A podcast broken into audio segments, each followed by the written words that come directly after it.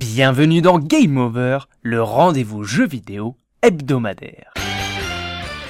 Il serait mentir que de nier qu'elles n'ont pas le vent en poupe, nouveau jeu à succès signé Tribute Games et Dotemu, énième adaptation au cinéma prévue pour août 2023, série animée en cours de diffusion dont un film exclusif vient tout juste de sortir sur Netflix, les Tortues Ninja ont la hype dans cette première moitié d'année 2022. Dans ce contexte favorable, Konami nous délivre enfin sa compilation TMNT, regroupant l'intégralité des épisodes arcade et console sortis durant la période 8-16 bits. Indéniablement, il s'agit de la meilleure période jeu vidéo de la licence, mais suffit-il d'un simple bundle pour régaler les fans nostalgiques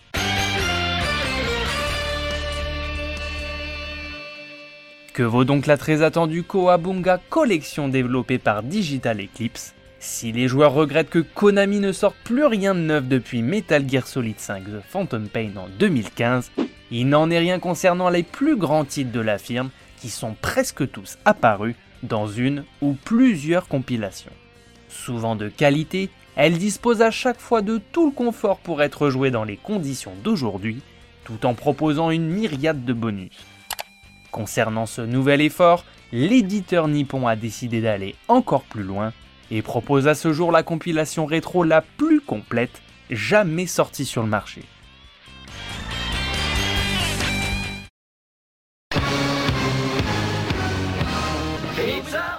Disponible depuis le 30 août 2022, cette collection TMNT c'est avant tout les 13 jeux emblématiques en version Jap et US sortis entre 89 et 93 sur NES, Super NES, Mega Drive, Game Boy, mais aussi en arcade. Vous pourrez regoûter aux beat'em up légendaires qui étaient Turtles in Time et Hyperstone Heist, Ninja Turtles 2 Arcade Game et Manhattan Project inédits en Europe. Selon les titres, tout est jouable seul, en coop local jusqu'à 4 ou en ligne.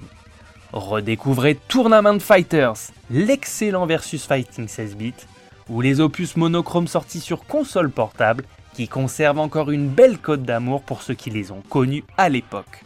Si les deux premiers jeux portables ont pas mal vieilli, la découverte du troisième bien plus fin techniquement s'est avérée très intéressante.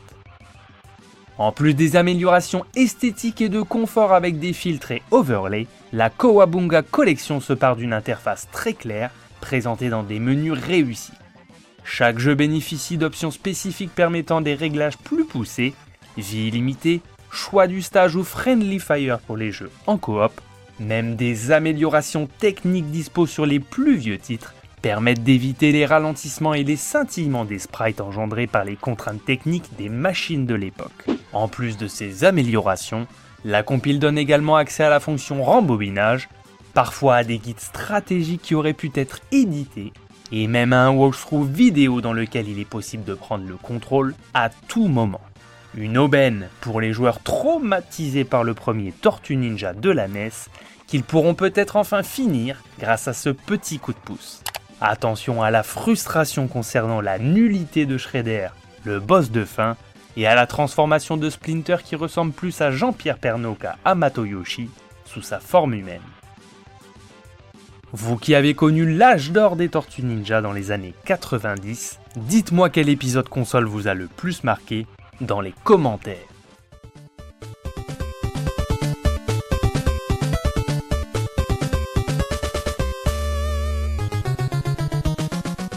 On connaissait Konami pour être un exemple en ce qui concerne les bonus proposés dans ses compilations. Une nouvelle fois, l'éditeur nippon a mis des bouchées d'eau pour rendre hommage au phénomène que représentaient les tortues. Bandes originales, manuels, boîtes de jeux d'époque sont à disposition, mais ce n'est pas tout. La firme a sorti les archives et mis à disposition la plupart des documents de développement de ces jeux, véritable mine d'or d'informations à valeur de making-of sur des titres dont on ne connaît que très peu les coulisses. Elles sont absolument passionnantes à consulter, d'autant plus qu'elles ont été traduites dans toutes les langues. À ce niveau de bonus, c'est une première dans le genre et une initiative qu'on espère voir faire des émules, surtout lorsqu'on constate la faiblesse de certaines compilations, surtout chez les plus grands. Pour finir, l'ensemble des publicités d'époque, des images de toutes les séries animées produites, ainsi que les couvertures de comics sorties depuis la naissance de la licence, viennent s'ajouter à ce morceau d'histoire.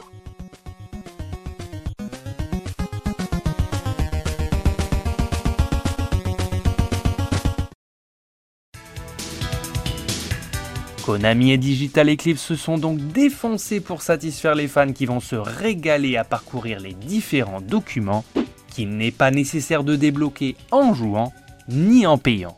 Rien que pour ça, et pour les 13 titres que la Koabunga Collection propose de parcourir dans des conditions optimales, cette compile est un indispensable pour les fans et la plus belle façon de découvrir les meilleurs titres consacrés aux Chevaliers d'Écaille. Bravo et encore merci pour ces bonus captivants que l'on n'attendait pas à un tel niveau d'indiscrétion. N'hésitez pas à vous abonner, à commenter et à liker ce contenu si vous l'avez apprécié. C'était Game Over, on se retrouve très prochainement pour une nouvelle émission. A plus. Retrouvez cette émission et toutes nos productions sur Radio Indep et en podcast sur l'indépendant.fr, nos réseaux sociaux et votre plateforme de streaming favorite.